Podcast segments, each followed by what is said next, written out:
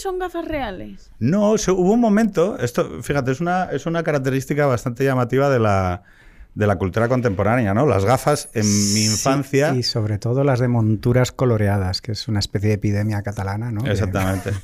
a ver, yo no te, A ver, Daniel, yo no, voy a decir que. Me parece que empezar hablando de epidemia catalana es, un poco fuerte. Es un poco fuerte. Podéis hablar de otras epidemias catalanas que me suenan, pero yo creo que la de las. Yo soy miope pedigrí, así que no vengo aquí. Pero ¿y por qué redondas? ¿No son como muy arty? Mm, a ver, yo estuve. El, tema es, yo llevaba lentillas antes. Lo que pasa es que mis ojos ya no aguantaban más las lentillas. Entonces dije, quiero buscar unas gafas que sean mis gafas. ¿Sabes? Las gafas que mejor me queden y que no quiero volver a cambiarlas, porque es que odio ir de compras. Lo odio muchísimo. Entonces digo, tiene que ser las gafas definitivas.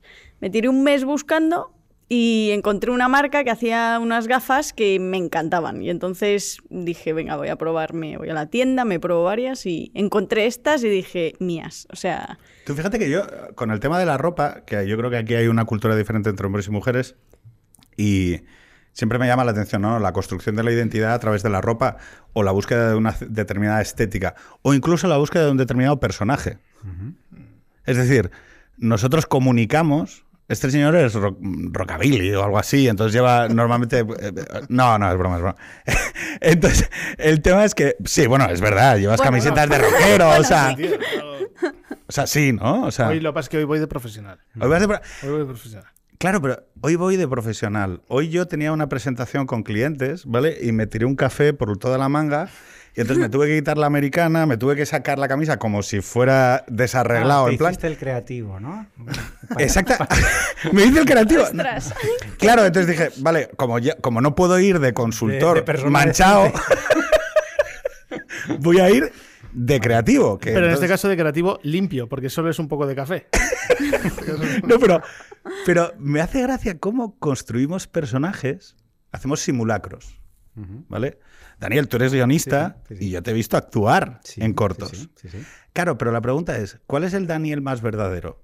Mm. ¿El que hace el guion para una serie de Movistar de éxito? ¿O el que hace los cortos estos que no ven ni Dios? Gracias. Eh, no, eh, es así, o sea, ¿cuál, es el ¿cuál es el de verdad? Pues no lo sé, no, lo sé. Cada uno da, da, rienda suelta a una parte de su personalidad en algunas cosas en las que te pagan habitualmente, es muy curioso, casi te pagan por mostrar menos de ti, al menos en mi, en mi experiencia. Y es decir, para resolver cosas concretas, cosas puntuales, quiero que sea de esta manera, de esta manera, de esta manera. Cuando tienes X experiencia y cierto nivel, te llaman para eso. Y casi siempre aportas menos. Eh, tú estarías dispuesto a aportar más, pero ellos te dicen, no, no, quiero hasta aquí, no te metas en este lío, no hagas este tipo de chiste, no metas esta cosa tal, quiero estos chistes hasta aquí o quiero este elemento hasta aquí, te estoy pagando más. Seguramente. Pero es una tecnología de lo que estás hablando. Porque, mm, perdonar, ¿eh? O sea, arte, tecnología, técnica. Eh, cuando nosotros hablamos de qué parte de mí dejo en un proyecto es lo que entendemos como la parte artística, ¿no? Sí. ¿Y cuál sería la diferencia con tecnologías eh, exactamente? Eh, yo tengo aquí una serie de teorías que quiero exponer. Expon una. Voy a sentar cátedra. Voy a sentar cátedra ahora mismo. Dale, dale. todos. dale. A ver, mira, cuando has explicado, cuando has preguntado acerca del tema de la ropa, de cómo nos, eh, nos expresamos a través de la ropa, pues se me ha venido a la cabeza el tema de las tribus urbanas. Realmente las tribus urbanas cogen una narrativa vital que más o menos encaja con la forma de ver la vida de la persona y entonces esa persona crea su propio estilo basándose en esa narrativa vital. Es como seguir un estilo de vida, ¿no? Por así decirlo. Entonces, yo creo que en la ropa, en los proyectos, no es que seamos menos nosotros o más nosotros, sino que las partes, por ejemplo, si tú quieres dar una primera impresión, pues tú te vistes y te comportas acorde a una determinada primera impresión y luego las personas pueden decidir profundizar o no en tu persona según si les encaja esa primera impresión tuya o no. Es como un anuncio. Un anuncio es eh, dar una impresión de un producto a una persona y a partir de ahí la persona decide si quiere experimentar ese producto o no porque encaja con él o no. Entonces, una persona no es que sea más o menos él, sino decide dar los datos concretos. A ver, esto que estás comentando, esto que estás comentando, que es cuando, cuando el marketing llega a lo moral, ¿no? Es decir, nosotros ya sabemos que hay productos, por ejemplo, los coches, ¿no? Los coches ya no son un coche de un motor de explosión que comunica. No, no, ahí comunicas valores. ¿Vale? Claro, ¿qué, qué sucede? Esto es, esto es un tema interesante. Es, ¿Qué pasa cuando esos valores para ti son genuinos? Es decir, cuando, al- eh, cuando algo forma parte íntimamente de ti, es verdad en ti, como por ejemplo cuando tú tocas música. Cuando tú tocas música y es un proceso que no está intermediado por el mercado y por lo tanto es genuino. O sea, es muy amateur, por ejemplo, ¿no? Es algo que haces voluntariamente.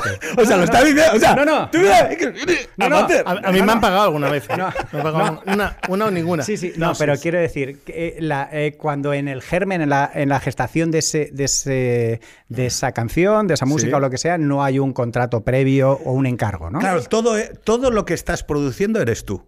De hecho, Eh, cuando eh, antes. ahora- Juan, ahora. O sea, tú antes has dicho.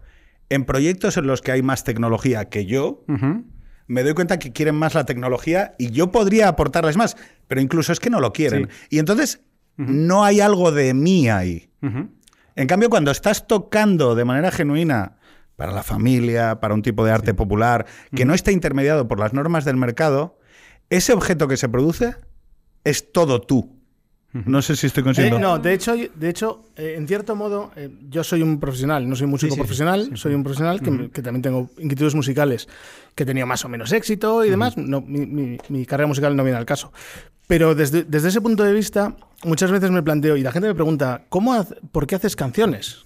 Y yo digo, pues porque no tengo más remedio. Porque en realidad nadie me paga, nadie me, nadie me lo pide, nadie me lo exige. Bueno, lo hago simplemente como una, como una salida, como una necesidad vital. Como Entonces, un exceso de pero- vida. y eso hace, no, pero eso hace que lo que haga, en cierto modo, es, es muy, es muy difícil renegar de lo que hago en ese sentido, porque, eh, chico, eh, también es verdad que hay muchas canciones que son una mierda, y esas no las oye nadie. Pero, pero yo no estoy de acuerdo en que por el hecho de profesionalizar una cosa deje de tener Sin duda, un, sin duda, un ¿eh? valor auténtico y genuino. duda, Quiero decir, al fin y al cabo, lo que es un crítico o un cliente es tu crítico, tu crítico más feroz. O sea, de quien vas a recibir honestidad real va a ser del público y de los clientes, no de tu madre ni de tu amigo. De tu Vale, público pero- y de los clientes. pero Yo es mira, que soy muy capitalista, lo siento. Pero- pero es no, que- no, no, pero, pero vamos a escindir las dos cosas. Vamos a reconocer que hay un proceso que se guía por los fines del mercado, es decir, que más personas consuman esto.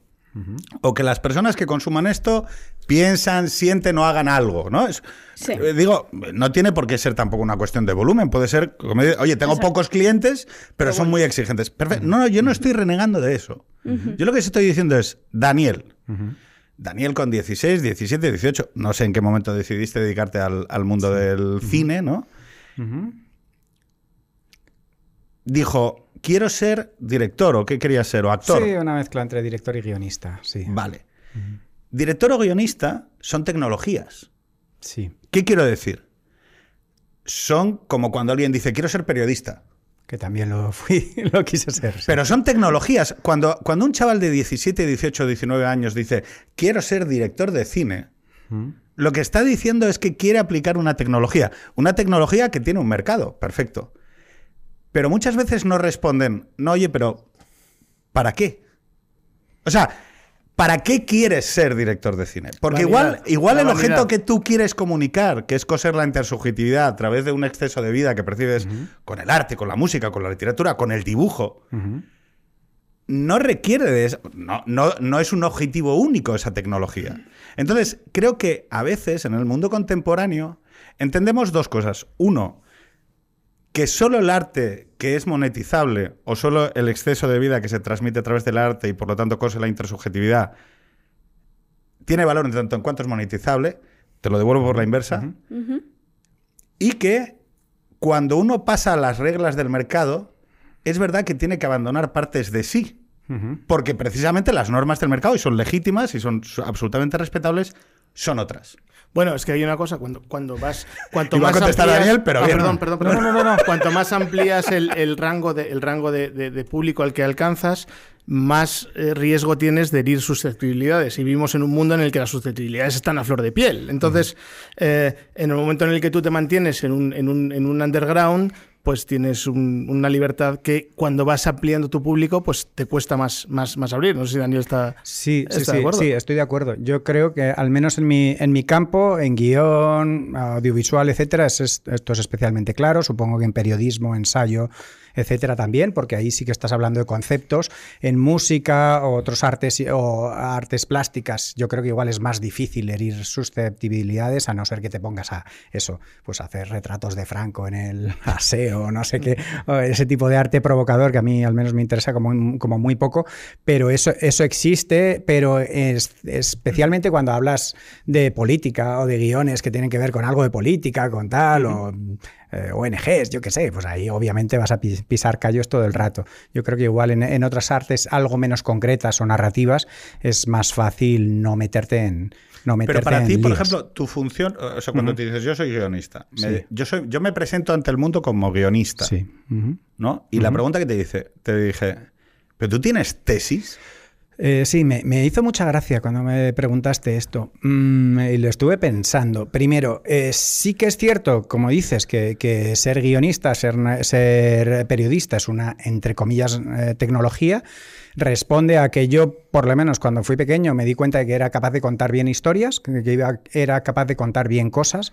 Cuando hice periodismo me aburrí un montón. Cuando hice unas prácticas me aburrí brutalmente. Cuando estaba en radio... ¿Viste lo poco que se cobraba también? Cuando- no, no tanto. Estaba en unas prácticas. Recuerdo el momento en que me di cuenta que fue en Radio Tarragona, un verano horrible, haciendo unas prácticas no pagadas y, y había habido un suicidio. Y, y yo no sé por qué sentí la necesidad de comparar el ruido de aquel suicida con una máquina de, de- de botellas estallando. No sé por qué quise poner esa metáfora absurda y me di cuenta que no podía, y menos en Radio Nacional. Ahí había que contar los hechos y era tal. Y a la vez eso y mi incapacidad para poner a grabar una grabadora y perder una entrevista con, con el señor de Rainbow Warrior y tal y cual, y perderla y, y- y hacerlo fatal. Entonces me di cuenta, igual lo tuyo no es exactamente contar la realidad, sino contar cosas ficcionadas. Claro, pero, pero lo que, a lo que voy es el hecho de que tú ahí, de lo que dices, y Sofía, no sé si le pasa también, que ya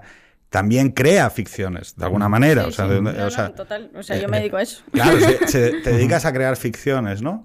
Ficciones o mundos de fantasía donde la gente accede y donde tú tienes esa capacidad para trasladarles o comunicarles un mundo. Hoy veníamos en el coche, Juancho y yo, y él venía diciendo, yo es que soy bueno haciendo que la gente se flipe, ¿no? Es decir, entonces, uno Claro, pero es que uno accede a un tipo de emoción, de belleza, de estoy en contacto con lo bueno, con lo virtuoso, cuando consigue a veces hacer que el, el otro, lo intersubjetivo, resuene en un estado de ánimo, en una manera de percibir la realidad en la que tú has tenido influencia.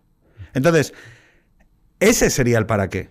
O sea, mi- mi- eh, digo, entrar en contacto con el otro. Entonces, eh, lo que cuando a veces digo que la gente se niega a reconocer el para qué, no es porque, lo comentábamos, ¿no? El- a veces el arte comprometido es el más coñazo de los artes. Sí. No, yo soy militante de no sé qué. No, si yo no estoy, no estoy definiendo eso.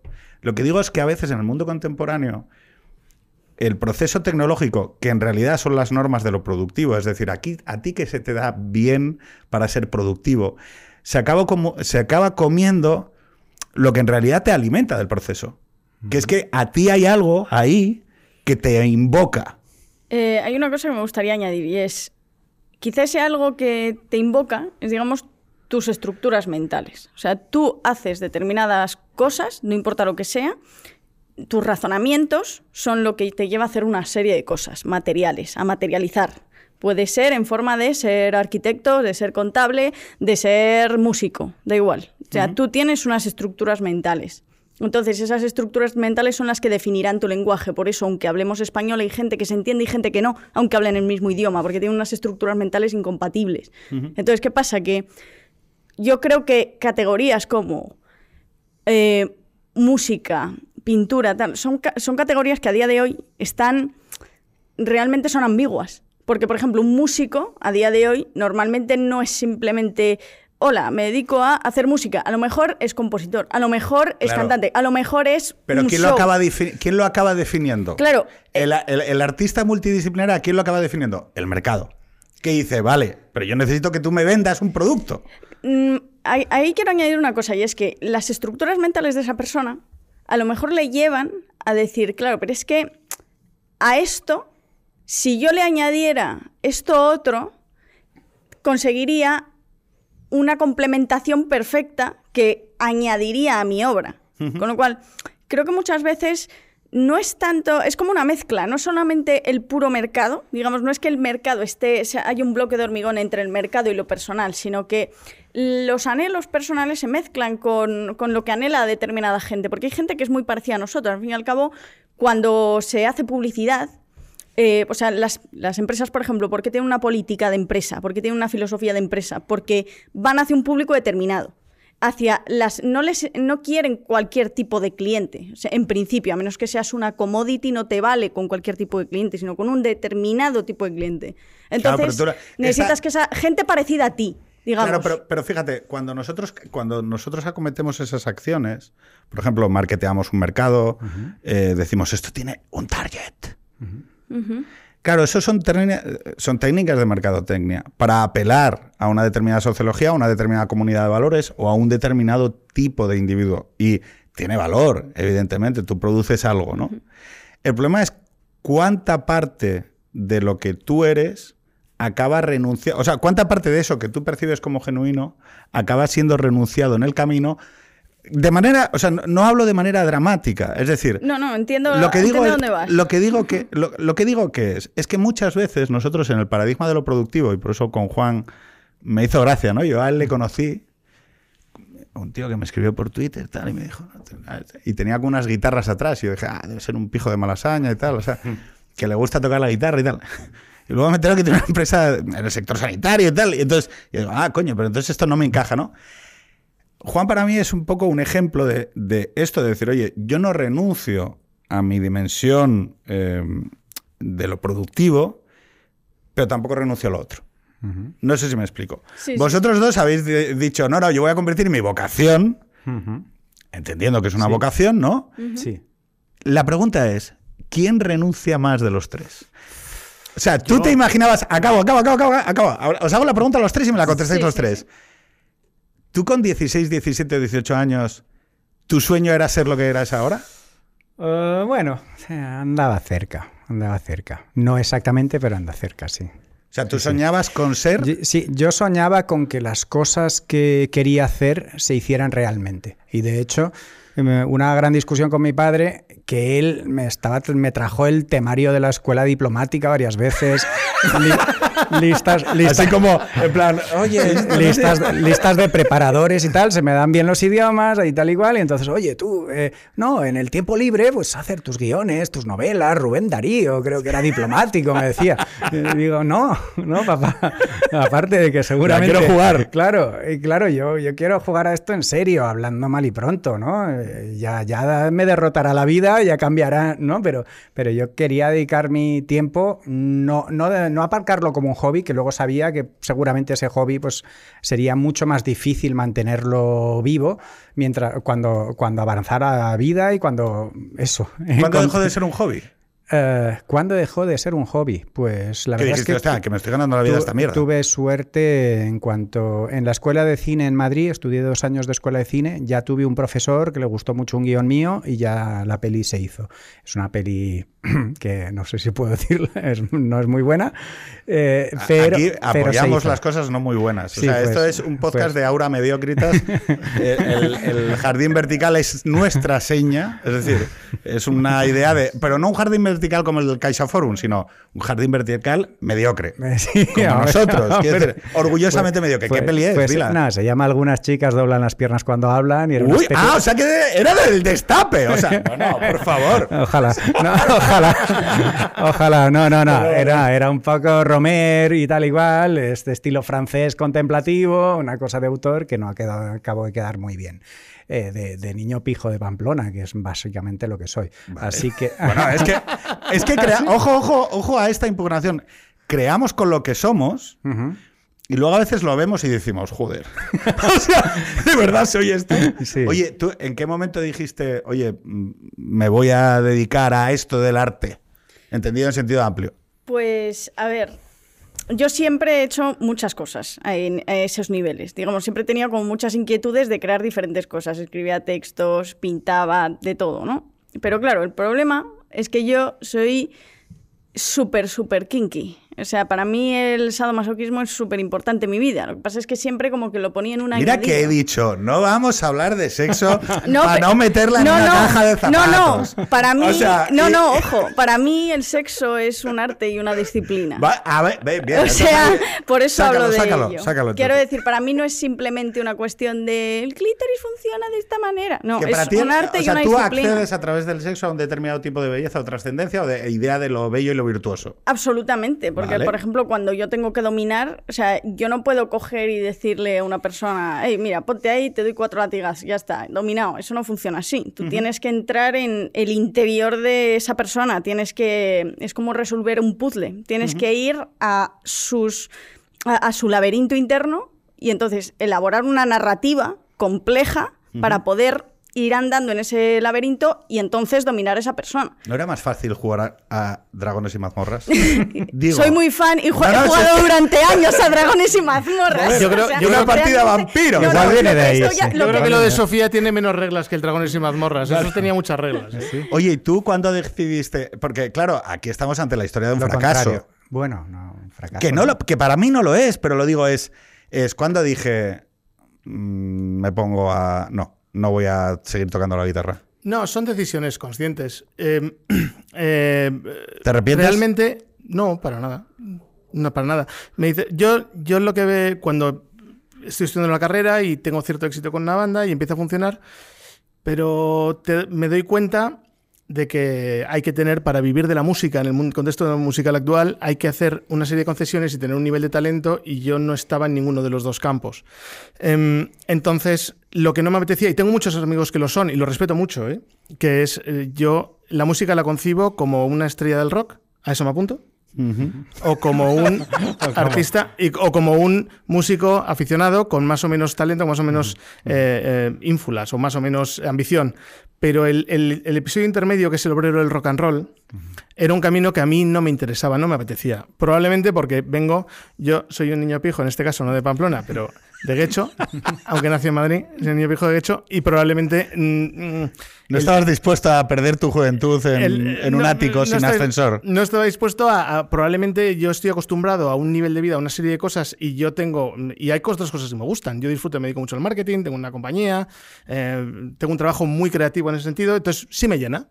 Con lo cual no necesito. No tengo un trabajo aburrido que me, que me, que me, que me cohiba, con lo cual estoy bastante satisfecho con mi vida, pero, pero lo que no me apetecía, a mí personalmente no me apetecía, era un obrero del rock and roll. Y tengo grandes amigos que son obreros del rock and roll, que han pasado un año horroroso y, y tienen todo mi apoyo.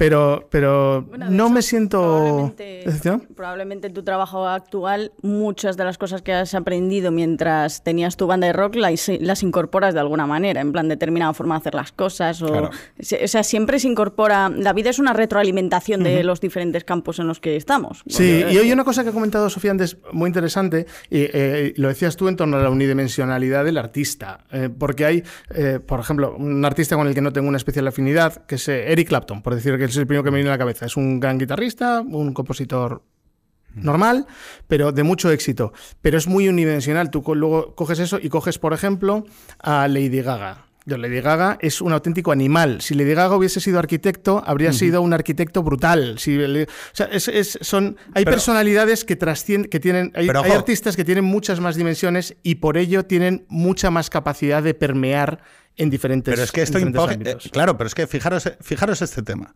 Yo me, eh, yo mm, me recuerdo, por ejemplo, a Alaska, ¿no?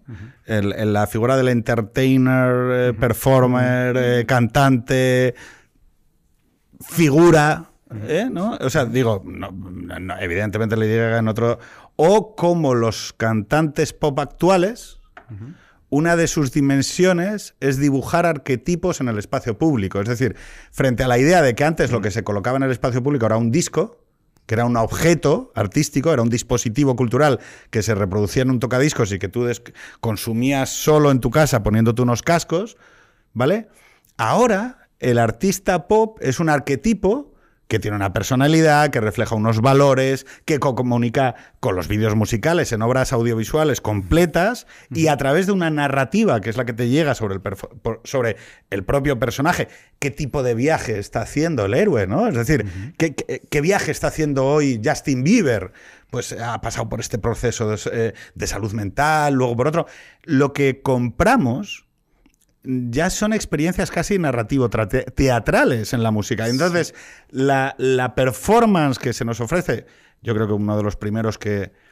No uno de los primeros, uno de los primeros que en mi limitada cultura tengo, eh, David Bowie, ¿no? Cuando de repente ya consigue Stardust y ya eh, se separa totalmente de su vida de suburbia, se separa del glam y, produce ese personaje, ¿no? La cuestión es. Has dicho una cosa, Juan, ha dicho una cosa, Sofía, que es el personaje que comunica cosas en distintas artes y que por lo tanto tiene una dimensión que no es tecnológica, eh, señor guionista. Mm, eh, ¿Qué quiero decir con esto? Yo he visto tu trayectoria. Has sido actor, bueno, sí. has sido guionista, has dirigido, diriges cortos. ¿Por qué no una novela? Justo me lo estoy planteando. Justo me lo estoy planteando. Pero entonces, o sea, no sé si me explico. Hay una dimensión unitaria del artista que precede o antecede a la tecnología. Hombre, yo es que creo que el artista explora. Quiero decir, el artista es una persona que va Mm, llevando su creatividad, materializándola de diversas formas según el momento de su vida en el que esté. Y de hecho, eso, por ejemplo, se puede ver perfectamente en lo que en el ejemplo que decías de los artistas pop. Cuando un artista pop saca un disco, normalmente no es simplemente un disco de, pues se me ha ocurrido canciones de amor. No, es de he, vivido un año terrible porque murió mi padre y entonces este disco va sobre... Uy, lo que estáis tocando. Siempre hay, siempre hay, mucho una, de eso. Hay una evolución personal y todo toca, ¿sabes? Hay, mucho de eso últimamente. Eh, yo el otro día justo puse un tuit en plan broma sobre si estamos en una especie de burbuja de lo testimonial. En, en todas partes me da la impresión de que necesitamos, un poco lo que dices, comprar el relato de este tío nos está sacando su disco sobre la, yo qué sé, el periodo de la rehabilitación que tuve, ¿no? Este es el del doloroso divorcio. La menstruación este, es... el doloroso divorcio. Este es, ha, habido, ha habido, un famoso escritor que ha sacado un libro sobre su eczema, prácticamente. Claro, pero es que eso no es esto, pero ¿eh? casi. Quiero decir, Goya, Goya, las pinturas negras de qué van. Eh, claro, es lo mismo, solo que ahora aceleradísimo porque vivimos una época de la rapidez sí, pero, Sí, pero Goya, precisamente, el otro día vi unos, unos reproducciones de cuadros suyos en, en un parque en Valladolid y te das cuenta de que era un cronista de su tiempo increíble. De, hecho, de hecho, hay pocos retratistas de la, de la época española mm, casi objetivos, como los fusilamientos, la familia ¿no? del rey y tal, y algunos de esos retratos sí que efectivamente, o de esos eh, frescos de su tiempo, retratos de su tiempo, sí que son más metafóricos o más alegóricos, ¿no? El duelo a garrotazos y tal y cual. Algunos sí que resumen de manera como más abstracta, ¿no? El conflicto, pero... Y, efectivamente, pinturas negras y esas cosas ya son más su mente, ¿no? Ya es una especie de momento más de interioridad, ¿no? Hombre, pero el testimonio yo creo que es una cosa, eh, digamos que es, inherente al ser humano y a su forma de expresarse, porque al final somos nuestras experiencias. es que, claro, el problema que hay es que eh, si nosotros como clientes de procesos artísticos sometidos a las reglas del mercado, ya solo entendemos como arte genuino aquel que ofrece sufrimiento, no, no, depende. lo que se me va a ofrecer, o, narrativas, experiencias, valores. muy íntimas. ¿Qué es lo que se me va a ofrecer? Acabo, acabo, acabo. acabo. Sí, sí, sí. Algo que yo creo que rompe un poco eh, otras dimensiones artísticas donde, por ejemplo, la fantasía o el hecho de que el pacto con el creador es, oye, fly me to the moon, o sea, llévame a un sitio donde no soy yo. ¿Qué es lo que sucede? Que cuando ahora todo está intermediado en realidad por grandes procesos de mercado, por grandes procesos de construcción consciente, no inconsciente, sino consciente, resulta que se juega precisamente a vender esa idea de cinema verité. ¿no? Es decir, te estoy dando un producto que es genuino y de verdad. Y tú dices, mira, chico, no me trolees. Quiero decir, o sea. Pero es que con testimonial yo no me refiero necesariamente a sufrimiento. Quiero decir, imagínate, un, por ponerte un ejemplo, hay un músico que me gusta mucho que se llama Arvo Part. A lo mejor lo conocéis. Este, bueno, ¿Qué hace? Pues este es un músico eh, ortodoxo que hace música religiosa. ¿Judío ortodoxo? Eh, no, no, cristiano ortodoxo. Hace música religiosa impresionante, es contemporáneo. El caso es que este hombre... Y este es ruso. Sí. Vale. Y eh, el caso es que Lo este... tiene- Lo tiene todo. No, no, de verdad, es impresionante este Y hombre. es apoyo de Putin. Mm, eso ya no lo sé.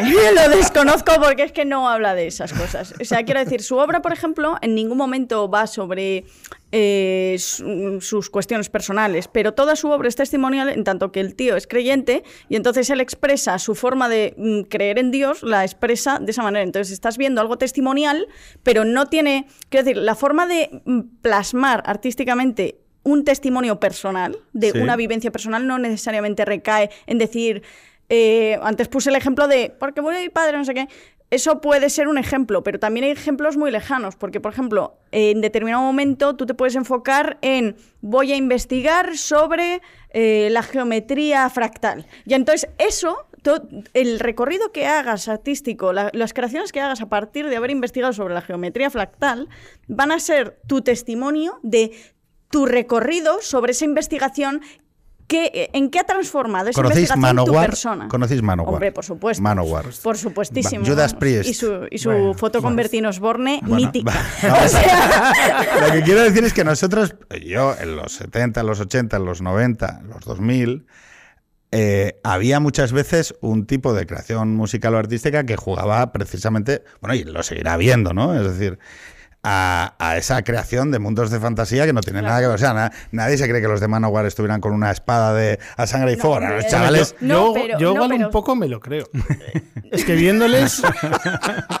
viéndoles. No, yo, pero yo creo que era música, a- acabo, era música para eh, heteros, solteros y eh, heteros, roleros, heteros, roleros, solteros. Bueno, heteros, heteros roleros Solteros. Inseguros. No, todo esto. Que, que- que, que lo mismo, ¿no? venía- Todo. que- que se llevaban unas gafas, la perilla aquella, el pelo largo hasta aquí, eh, camisetas XXL eh, y, y iban con el cachi de Calimocho y estaban ahí la, la espada de fuego y los siete ejércitos, no sé qué tal. O sea, era, era aquel mundo de fantasía. O sea, Pero es interesante que lo digas, porque yo siempre he dicho que a mí el- los heavies son el público más agradecido. Son los que se compran el disco, van al concierto, se compran la camiseta, Hay unos- la llevan todos los días. hay unos más, mueven- hay unos más. ¿Quién es? Los, los que les gusta el rock americano y con 40 años siguen eh, con camisetas. ¿Estás con las queriendo guitar- decirme algo? Y no, no, los mejores son los que les gusta el rock americano, este de, de rock sureño, y se van 15 tíos, 15 tíos contados, a un bar a ver a unos tíos de 58 años que son un trío de música sureña que ha venido de Orlando y están ahí flipadísimos con esos...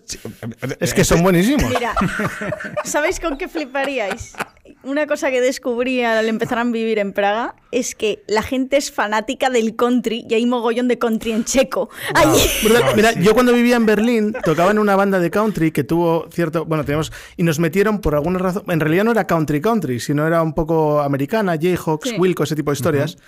Y, pero nos metieron en el circuito de los festivales de country. Entonces nos, nos llevaban a tocar a un sitio en Suiza, nos pagaban que te cagas, porque ahí hay dinero, ahí, ahí sueltan los... los- nos pagaban que te cagas y nos íbamos, a, nos íbamos a ir a tocar y tocábamos en una especie como de polideportivo a lo mejor, ambientado que parecía eso, eh, había de todo, había gente que ya había trascendido el look del country y ya iban de tramperos. Entonces nosotros estábamos tocando nuestro, nuestro rock, country rock americana, un poco medio un poco pop tal y la gente haciendo line dancing era- era- y es verdad lo que es verdad lo que dice Pero ¿qué es lo que busca la hay gente una ahí? escena te voy a decir una cosa esa escena la gente no sabe que existe porque no se ve no Pero sale ¿qué en es las lo que busca la gente ahí? ¿Qué es lo que, claro, eh, a esto es a lo que voy. pertenecer Pertenecer, lugares. Y esos lugares no están intermediados por las normas del mercado. Y muchas veces hay escenas absolutamente paralelas a esos grandes procesos de distribución que son muy genuinos, son lugares donde la gente, donde dicen, aquí soy más yo. Me doy cuenta de que cuando voy aquí, cuando, cuando por ejemplo, yo soy un, imaginaros, un socio de la Boston, ¿no? De Global Consulting, que me paso 14 horas al día currando. Y de repente, los viernes me voy tres horas a cantar a un me coro. pongo ¿no? la gorra de castor me No, pongo la no, gorra no, de no, pero los viernes me voy a cantar a un coro, ¿no? O a ver y en ese dominatrix. Ahora- ahora dominatrix. no, pero eh, me voy a cantar a un coro, ¿no? O me voy a. porque formo parte de una comunidad religiosa, me voy con los chavales a cantar con la guitarra. Y yo, que soy socio de la Boston y que trabajo 14 horas al día y que soy un tío de alto rendimiento, súper productivo, no sé qué, de repente es ahí, en ese sitio donde estoy cantando al lado de un chico que echa gasolina en una estación de la Repsol, donde soy más yo. Eres la misma persona, no estoy de acuerdo. Eres la misma persona.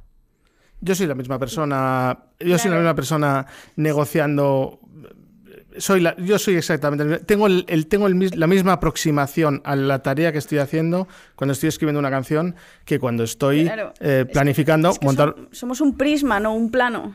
Hmm. ¿Sabes? Somos como, dependiendo de la situación. O Evidentemente sea, tú no hay diferentes Sofías, porque yo Pedros diferentes No, he conocido so- varios. ¿eh? Somos, un prisma. Y hay un Pedro de tierra 1, de tierra 2, de tierra No, no, 3, o sea, de tierra no, no, 38. no. Somos un prisma que evoluciona. Por eso nuestro yo de hace 10 años es tan diferente del, del yo actual. Pero no es porque seamos completamente distintos, sino porque el prisma evoluciona. Y evidentemente tú pues, te comportarás siendo tú mismo con tu amigo y con tu madre, pero no los vas a tratar igual. Daniel, ¿tú piensas en morir? ¿En la muerte?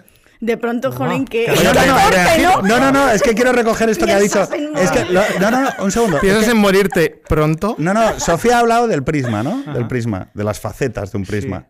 De la. Vale, voy a contarlo. Eh, Nosotros, todos, un día le tenemos que poner palabras a la muerte de nuestro padre. ¿Vale? Y entonces tenemos que intentar acceder a un tipo de explicación sintética sobre quién ha sido él. Si su vida ha tenido un sentido, si, ha, si algo de lo que ha hecho ha sido comprensible, ¿no? O somos una faceta fragmentada, absolutamente fragmentada, donde no hay ningún tipo de unidad. El hecho es que cuando tenemos hijos, que es donde aparece la mirada que nos dice algún día mi hija Carmen.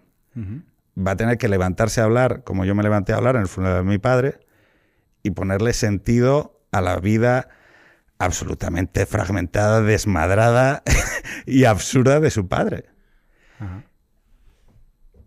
¿Tú piensas en que el arte va a formar parte, que lo que produces, que te- porque claro, los artistas producen Sí. y producen efectos y producen objetos que se comunican con el futuro. Un día tu hija abrirá la página de Vimeo, que un día mi Sí, hija sí, sí.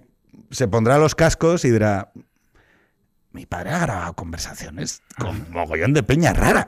¿Qué cojones? ha- ¿Y por qué dice tantos tacos? O sea, ¿Por qué? ¿Por qué dice tantos tacos cuando a mí me dice que no los diga? Sí. ¿Tú piensas en eso? Eh, eh, el otro día me llamaron eh, de, en pleno cumple de niños. Eh, de golpe me llaman, soy la compañía no sé qué, seguros de decesos. Están pensando. fue, Ha saltado la alarma. una escena que me pareció como graciosa. De golpe rodeado de niños en un cumpleaños y tal y cual. El seguro de decesos era como un contraste ahí llamativo. Eh, y la verdad es que llevo mucho tiempo sin pensar en la muerte realmente, la verdad. Eh, mucho tiempo. Supongo que hay que preocuparse de cosas tan puntuales y tan cercanas, pero, pero sí, supongo que si uno hace cosas en parte es para eso, para que algo suyo permanezca, aunque sea solo un poquito diferente al vecino de al lado, para que esa individualidad o lo que quieras quede de alguna manera preservada y, y exista un testimonio tuyo, ¿no? De alguna manera. O sea, ¿tú, Eh, tú aspiras con tus obras a, dialogar con el futuro? Eh, aspiro a que queden, no, ya, ya no me acuerdo, a que queden en un sitio pequeñajo como Y no me acuerdo si había, no sé si acuerda si había alguna escena en Superman de estas como de trozos de kriptonita que van por el espacio, yo qué sé, algo que algo tuyo estará ahí y estará ahí y alguien tal vez le guste, alguien tal vez le funcione, tal vez le conecte con algo que siente interiormente, tal vez sirva para un testimonio para tu familia, para algo de que avergonzarse eternamente sin poder controlarlo. Yo- No, el tema, de las obras artísticas, no sé si os pasa a vosotros. A mí me ocurre, bueno, obras artísticas, obras artísticas, bueno, los discos que grabo, ¿no? Me ocurre que son muchos casos, en mi caso, eh, fotos del momento que son, son hijos de su tiempo. Sí. Y lo que me ocurre es que en el futuro inmediato les cojo bastante manía. es Manía, como esa foto que te hicieron odias. hace tres veranos. Sí. Que sin embargo, cuando pasa más tiempo, es aquella foto, cuando ya han pasado 10 años, aquella foto dices, ah, pues tampoco estaba tan mal. A mí me pasa eso. Me, pasa, Sí. me ocurre que, que digo, Justo. "Ostras, esta foto del año pasado Hombre, Justo. yo- siento la necesidad de moverme, pero con el tiempo Sí. miro atrás y digo, pues tenía cierto valor. Justo Hombre, me pasa yo, eso, sí. yo creo que la vida, o sea, estamos hablando de la muerte y demás, y yo creo que la vida, en cierto modo, tiene mucho componente artístico, porque, o sea, yo pienso, por ejemplo, que en la vida como una situación de supervivencia. Aunque tú no vivas en una guerra, tu situación es sobrevivir. Tienes que hacer muchas cosas para pagar facturas, lidiar con tu entorno, resolver problemas. O sea, parte de la vida adulta consiste en resolver problemas constantemente. Nunca hay. Cuando crees que, oh, por fin estoy tranquilo un sábado por la tarde, no hay ningún Eso no problema. de pronto te llaman y no sé quién está en el hospital. ¿Sabes? O sea, es, la vida adulta es resolver problemas constantemente. Y para resolver esos problemas tienes que ser creativo. O sea, porque tú, por ejemplo, si eres autónomo, tú tienes que ser creativo. No puedes permitirte el lujo de no ser creativo. Entonces, claro, la vida en sí misma yo la veo también como una especie de forma de arte, porque es que no paras de tener que pensar en cómo resolver las cosas. Y al fin y al cabo el arte muchas veces es como resolver las cosas, porque, por ejemplo, tú creas una canción, imagínate, estás jodido porque mm, eh, te ha pasado no sé qué, o estás muy contento porque has logrado tal cosa. Probablemente te apetezca hacer una canción para expresar eso y esa, esa forma de expresar, esa, realmente estás resolviendo un problema, que es quiero exteriorizar esto, pero es que todo es como insuficiente. Entonces, aquí- ¿qué hago a- para, para exteriorizarlo? Y ¿Y creas a una canción. qué? O sea, por preguntaros Bueno, en este caso- concretamente. déjame- dejamos un- Sí, sí. En este caso es curioso porque el, el primer disco de Atlántico es el proyecto que tengo ahora. eh, Haz publi, no te escuchándolo, escuchando, escuchando el disco me doy cuenta que es auténticamente. en Spotify. Es una. Búscame en Spotify. Es mi cara en grande. Venga, Atlántico, dale. Eh, es básicamente una un disco sobre la crisis de los 40. Bueno, Anda. Es básicamente un, disco y no me di cuenta Bueno, hasta perdona. Testimonial. no me, no me di cuenta hasta o sea, que de repente lo escucho y digo, estáis- esto es O sea, vosotros, junto con Gabri, estáis en, en un espacio levantado alrededor de la crisis de los 40. Es decir, extremo centro es, Es un excremento de la crisis de los 40. Es un monumento, o sea, es una construcción al- eh, con palés, evidentemente, o sea, con materiales de derribo eh, sobre la crisis existencial que a uno le viene cuando empieza a observar la muerte. Yo lo que os preguntaría es, claro, vosotros creáis en vuestras distintas facetas. A veces cuando consumís un objeto, Sofía, tú cuando consumes un objeto a veces no dices, hostia, me hubiera gustado. ¿Cuál es el que, qué objeto recuerdas y por qué? ¿Qué dispositivo cultural, qué canción, qué elemento, qué escena dices, joder, esto, la persona que lo ha hecho, ha hecho algo que a mí, que yo me moriría contento si lo, si lo hubiera hecho yo. Pues mira, o sea, te contesto rapidísimo. A mí me flipa. O sea, lo que pasa es que nunca he molestado ni en, ni en intentar eso porque sé que no tengo talento para eso, ¿vale? Pero me alucina el diseño de interiores. Me parece increíble poder llenar un espacio de forma que quede armonioso y ser capaz de innovar en las formas de objetos útiles, que son objetos en los que nadie se imagina formas nuevas, ¿sabes? A mí me alucina eso. Me parece de una creatividad ¿Y cuándo fue la última vez que dijiste, hijo de puta?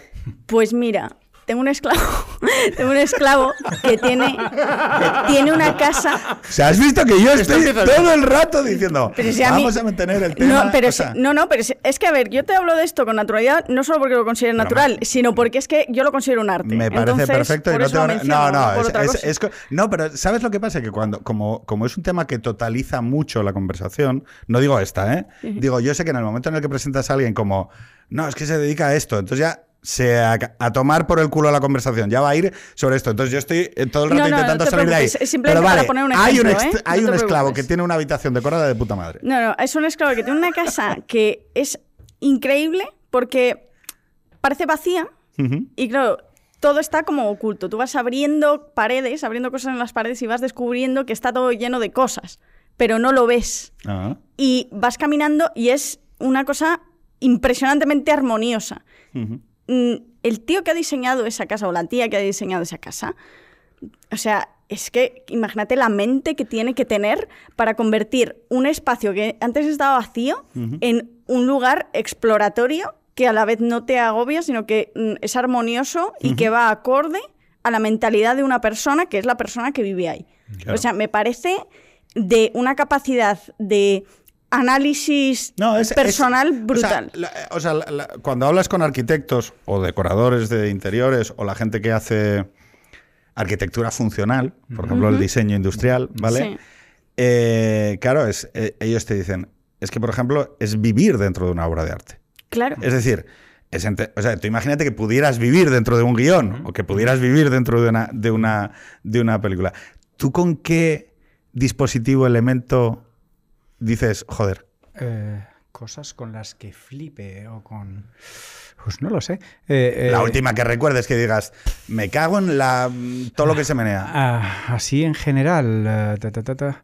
Eh, me- una serie de HBO de hace poco, no sé si la habéis visto, me ¿Cuál? ha gustado mucho, Mayor of Easttown. Es me la han recomendado muchas personas. Está, está muy bien, pero no sé si es algo como tan, tan flipante como Pero lo ¿y que qué decís. recuerdas tú? Oye, vi- cuando vi 12 hombres sin piedad y dije, ¿cómo? Ah, ah, de mi vida sí, es que si Algo que para ti sea, Para- a mí, a mí- sea especial. A mí me marcó, me marcó muchísimo y creo que es otro de los momentos en que decidí ser guionista o trabajar en esto y, y tiene algo que ver también con extremo centro y con este mundo política. Me marcó muchísimo Julio César, eh, la película de Mankiewicz basada Sí, en la sí. obra de teatro y tal. O sea, esa, ese momento en el que Marlon Brando y, y James Mason, bueno, en eh, orden inverso, James Mason y, y Marlon Brando sueltan discursos absolutamente convincentes, medio demagógicos, pero a la vez muy emotivos, uno tras otro. Dije, esto es lo que yo quiero hacer. A mí esto es lo que me gusta. Como ser capaz de, escri- de escribir cosas emocionantes que hablen a la gente y que a la vez reflejen la interioridad de los dos personajes de manera sólida, de manera que esos razonamientos no, no sean eh, panfletarios contados solo desde un punto no de vista, no sean cliché, maniqueos. que no queden en cliché, sino que vayan pintando el personaje. Sí, Y sí. ambos parezcan lógicos, razonables y que, un- y que alguien podría apoyarlo, ¿no? Es- eh, y entonces eso me pareció como un momento muy- muy interesante. Y luego soy No, muy- no, pero a ver, no, es que tú estás hablando. Yo es que, como me gustan mucho los discursos, yo- todos los que hemos tenido que afrontar la, la tarea de escribir discursos, que es precioso, tenemos que ir hacia determinadas referencias. Bruto es un hombre honrado, ¿no? Es Claro. decir, es que eh, Claro. está el discurso a muertos de, bueno, de, de Lincoln. Hay, o sea, hay piezas de referencia de la retórica universal del ser humano a los cuales tenemos acceso. Es decir, o sea, hay momentos en los que alguien ha tocado eh, algo, en, lo- en- en- en- en el que alguien ha sido capaz a través de sus habilidades de tocar algo que está en común con la humanidad. I have a dream. Sí, eso, por ejemplo. Dale. Dream.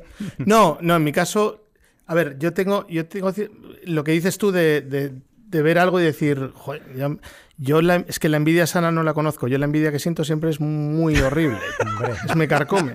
Entonces, eh, por ejemplo, gente, hay- de, de gente incluso que conozco que... yo veo, hay un chico de Valencia que se llama Luis Prado, que le habéis escuchado muchas veces porque toca con mucha gente, que toca con Miguel Ríos, que toca con M-Clan, que tiene una banda que se llama, se llama Señor Mostaza. Y yo el primer disco Señor Mostaza que escuché es un disco que se llama Somos Poco Prácticos. Le di a play a ese disco y lo tuve que parar. Porque me puse de mala leche. Me puse de mala leche. Y luego, además, le veo, porque además, como le veo en Facebook y tal, y le conozco y he estado mucho con él muchas veces. Claro, el tío sube vídeos como tocando el piano, que toca el piano que me da asco. Entonces a veces le digo, Luis, tío, das asco. O sea, ¿qué tiempo? Entonces, eh, eh, hay, eh, es verdad que yo siento una envidia muy profunda y muy jodida hacia la gente que tiene ese talento. Ese talento. Gente, gente que puedo tocar. Encima, si les puedo tocar es peor. Sí. Es como, tío. Entonces, Luis Prado es una persona, o por ejemplo. eh, No, lo peor es que sean. A ver, esto hay que decirlo. a ver, es un poco. Es no, un no, poco no, no, peor, pero hay que decirlo. Es, que hay que decirlo. Un consuelo es cuando son gilipollas. No, no, es que encima Porque- Luis es un tío de puta. Claro, es que la putada es esa. O sea, porque claro, si tú. Yo por eso no quiero conocer es que- a, a los escritores que me gustan, a los. Es que no los quiero conocer. O sea, no tengo ningún interés. ¿Por qué? Porque, a ver. Son, muchos de ellos son gilipollas. O sea, la, gente que escribe poesía y tal. La semana que viene va a venir Borja Semper, que ha escrito un libro de poesía. Yo creo que va a venir también Tony Cantón y Ricardo Calleja y demás. No digo que Borja sea gilipollas en ningún caso. No sé si lo va a estar escuchando. O sea que vamos a hacer comprobación de si escucha Extremo Centro. Eh, con este comentario. Entonces, eh, pero es verdad que el ego desmadrado genera personalidades histriónicas. Y muchas veces esa, es- es esa especie de talentos, que tiene una frase maravillosa del documental sobre héroes del silencio, en donde el, el manager o el, el representante dice, la gente es, la, la gente es idiota, eh, cree que la fama cambió a Bunbury.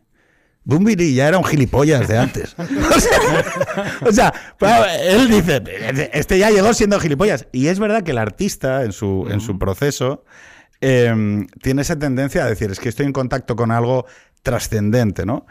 Yo, por ejemplo, por, por sumar mi, mi parcelita de escena, además, no sé, matar a un ruiseñor, Sí. ¿no? Eh, hay una escena, porque yo, yo, yo sí que creo que la- el cine son escenas. Yo me preguntaron en la empresa, dime una película que te guste. Y, y puse cinco escenas. A Barry Lyndon jugando iluminado por las velas, en Sin Perdón cuando le dice eh, matar a un hombre es arrebatarle todo lo que ha sido y todo lo que podría llegar a ser.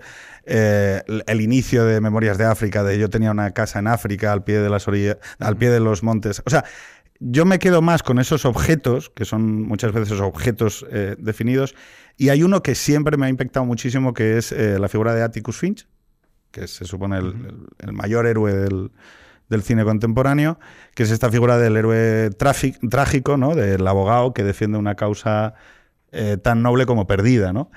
y que tiene a su hija Scout mirándole desde arriba. Y hay un momento mágico, que es en el momento en el que ellos han perdido el juicio, eh, se están yendo todos los blancos que están en la parte de arriba, arriba se quedan solo los negros. Y entonces, eh, el, el señor que está al lado de Scout, cuando Atticus está recogiendo la maleta y se está yendo por el centro del pasillo, le dice, de pie niña, eh, tu padre está pasando. Y entonces están todos de pie, ¿no? Y ahí hay un... O sea, es que yo lo noto, o sea, lo noto, lo digo, lo, lo revivo en mi cabeza y vuelvo a notar esa emoción que es la emoción artística. La duda es, ¿cómo reconocemos que nosotros, que vosotros, sois capaces de tener ese talento dentro? Y acabamos porque tenemos nueve minutos. Y os voy a pedir que me contestéis en rondo rápido esto y que luego, para el final, para la última reflexión, me digáis un disco, un libro, una canción, un tal, que digáis, mira, yo creo que dentro de esta dimensión ese es el disco, ese es el libro, esa es el- la música que querría que la gente que nos está escuchando escuchara. Daniel, te toca. Sobre la pregunta, sobre lo de reconocer o no si uno tiene ese talento para, para provocar esas emociones. Yo creo, al menos en mi experiencia, que uno lo siente cuando lo está escribiendo, en mi, en mi caso. Es decir, hay momentos muy escasos, muy escasos, en los que uno está creando algo que a él mismo le, le provoca una emoción parecida a la que quiere provocar en el, en el espectador. Ya, me ha pasado, me ha pasado, tampoco me pasa muchísimo, Sí, sí. pero ahí es cuando digo ahora tengo algo bueno, tengo este O sea, trocito. ¿Lo estás tecleando? Yo lo estoy, yo lo ¿O- estoy, o qué estás- claro. o- esa pero es parte, ¿Puedes explicarlo? Parte de mi trabajo es intentar hacer escenas tan buenas como la- esa, Sí. esa de, de- de matar a un ruiseñor, sentir lo que hemos sentido todos, creo, cuando lo has contado, porque de golpe hay una especie de apelación a un elemento emocional que todos tenemos, ¿no? El- el- el- la lucha, digamos, por una causa justa a pesar de que no sea, a pesar de que no sea recompensada en ese momento, esa pequeña recompensa de un, ¿no? De una persona que te reconoce eso a pesar de que el resto no la...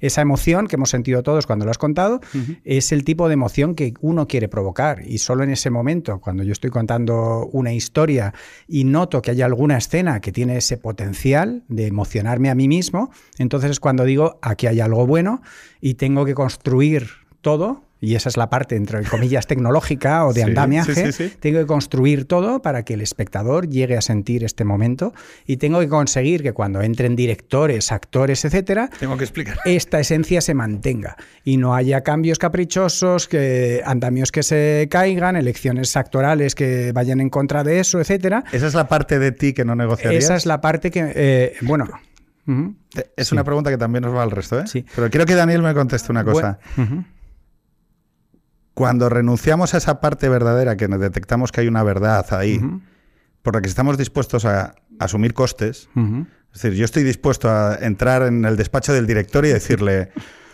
no, esto es así.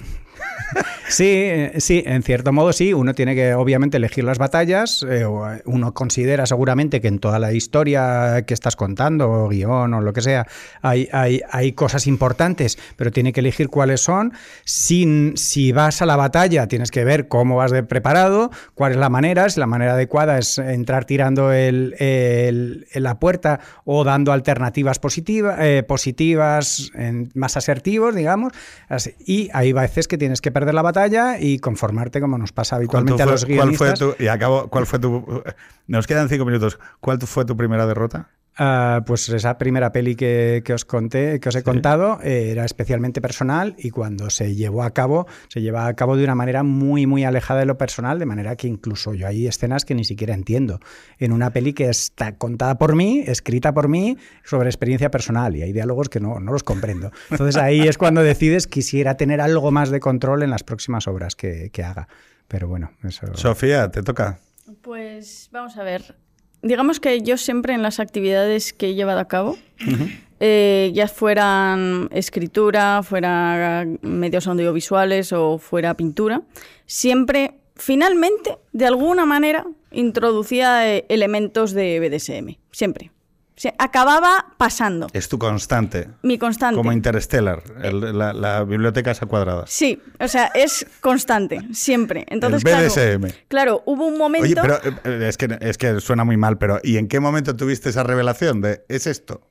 Pues hace como un año, más o menos, eh, porque yo previamente ya había, eh, ya había sido miratriz ocasionalmente y tal, pero siempre lo compaginaba con, con trabajo, digamos, normal. Lo que pasa es que hubo un momento en que, claro,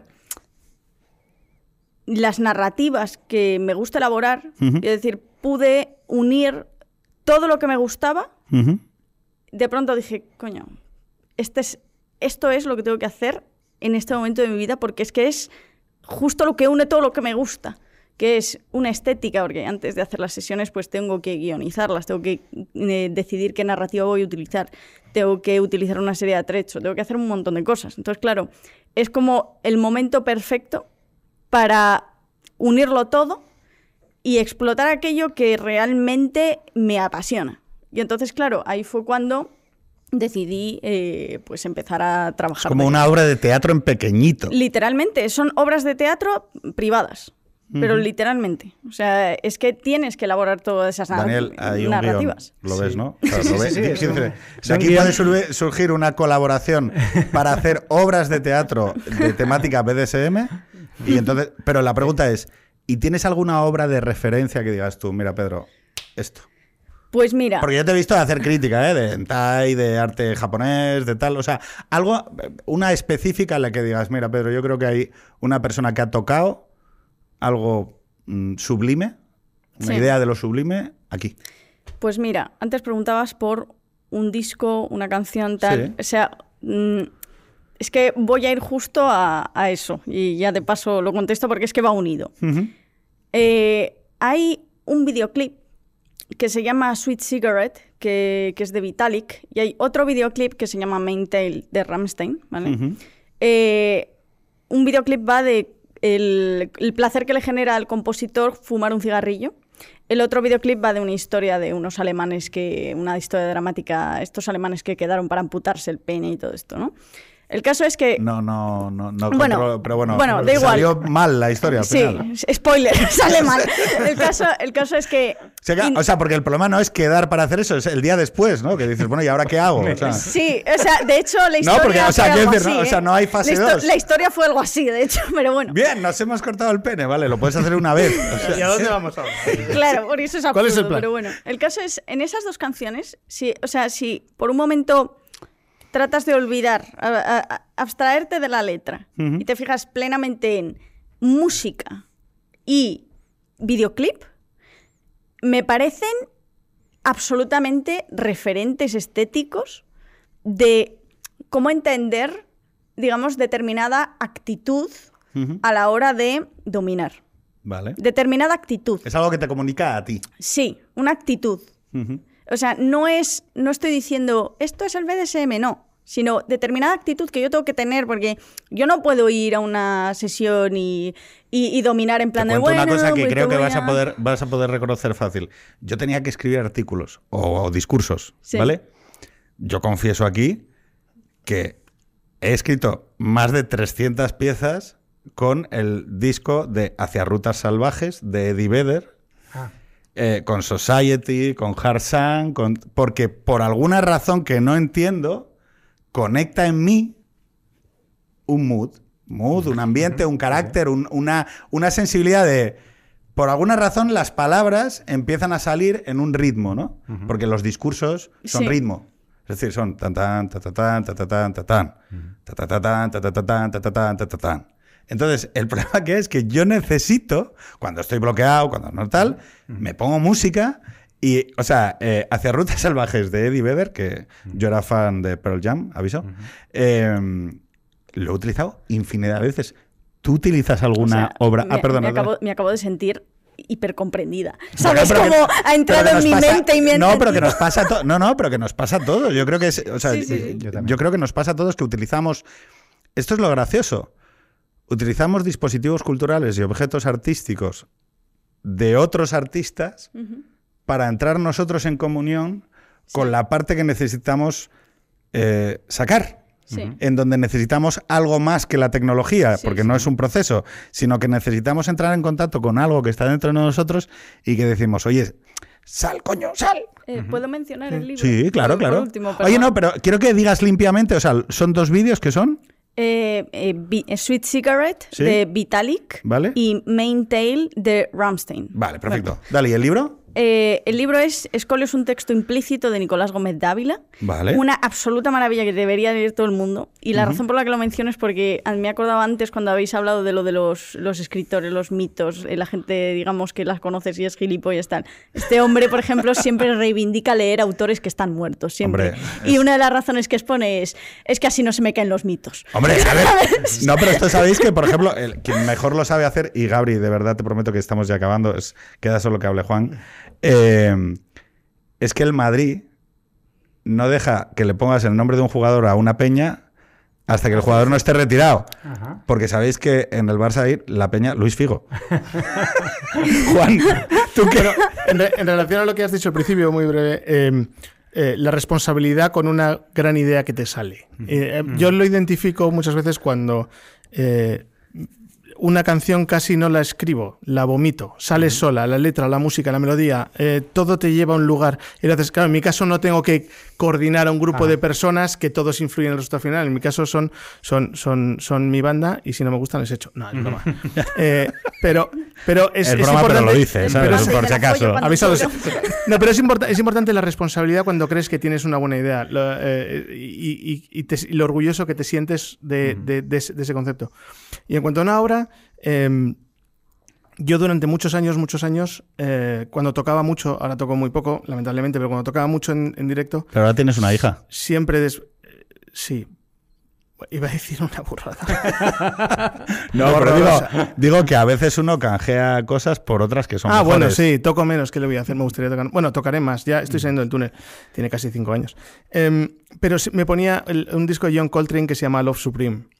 A Love Supreme de John Coltrane me parece, me era, era de tocar, yo salía de mi, de mi banda de rock sureño, de rock, de dos guitarras, de, de toda la energía, terminabas toda la energía, hablabas con la gente y estabas con tu vanidad, eh, todos somos un poco vanidosos, ¿no? Eh, con tu vanidad eh, resarcida y con tu subida mental, me metía en el coche y me ponía a Love Supreme de, de John Coltrane. Y eso me devolvía a la tierra. Porque me decía, eras- no, mira, es, esto, esto es... Porque eras esto un, es". un cultureta wannabe, dilo. No te flipes, Dani, te has quedado sin decir tú el- la- tu obra. Sí, bueno, yo soy muy, muy, muy tópico, pero a mí el Gran Gatsby de Scott Fitzgerald Joder. me parece como la, una especie de novela como perfecta y como habláis bastante de belleza, para mí eso es una especie de ideal de belleza, es como, una especie de, no sé, me parece como una maravilla. Pues señores, muchísimas gracias por la conversación. Vamos a dejarlo aquí. Eh, voy a lanzar un mensaje a cámara. eh, que además luego los chavales de Extremo Memory me lo utilizan para hacer memes. Muchas gracias a los chavales de Extremo Memory. Eso sí que es arte. Eh, chicos, tenéis edad suficiente como para explorar mil cosas, para hacer eh, mil historias, para tener mm, diferentes interpretaciones sobre la belleza. Pero sobre todo, eh, yo creo que nadie que se haya eh, dedicado sus esfuerzos, una parte de su ser, a buscar una parte de la belleza del mundo, se arrepiente de lo que ha encontrado. Así que con este mensaje así un poco cursi de Mr. Wonderful, nos despedimos hasta la semana que viene.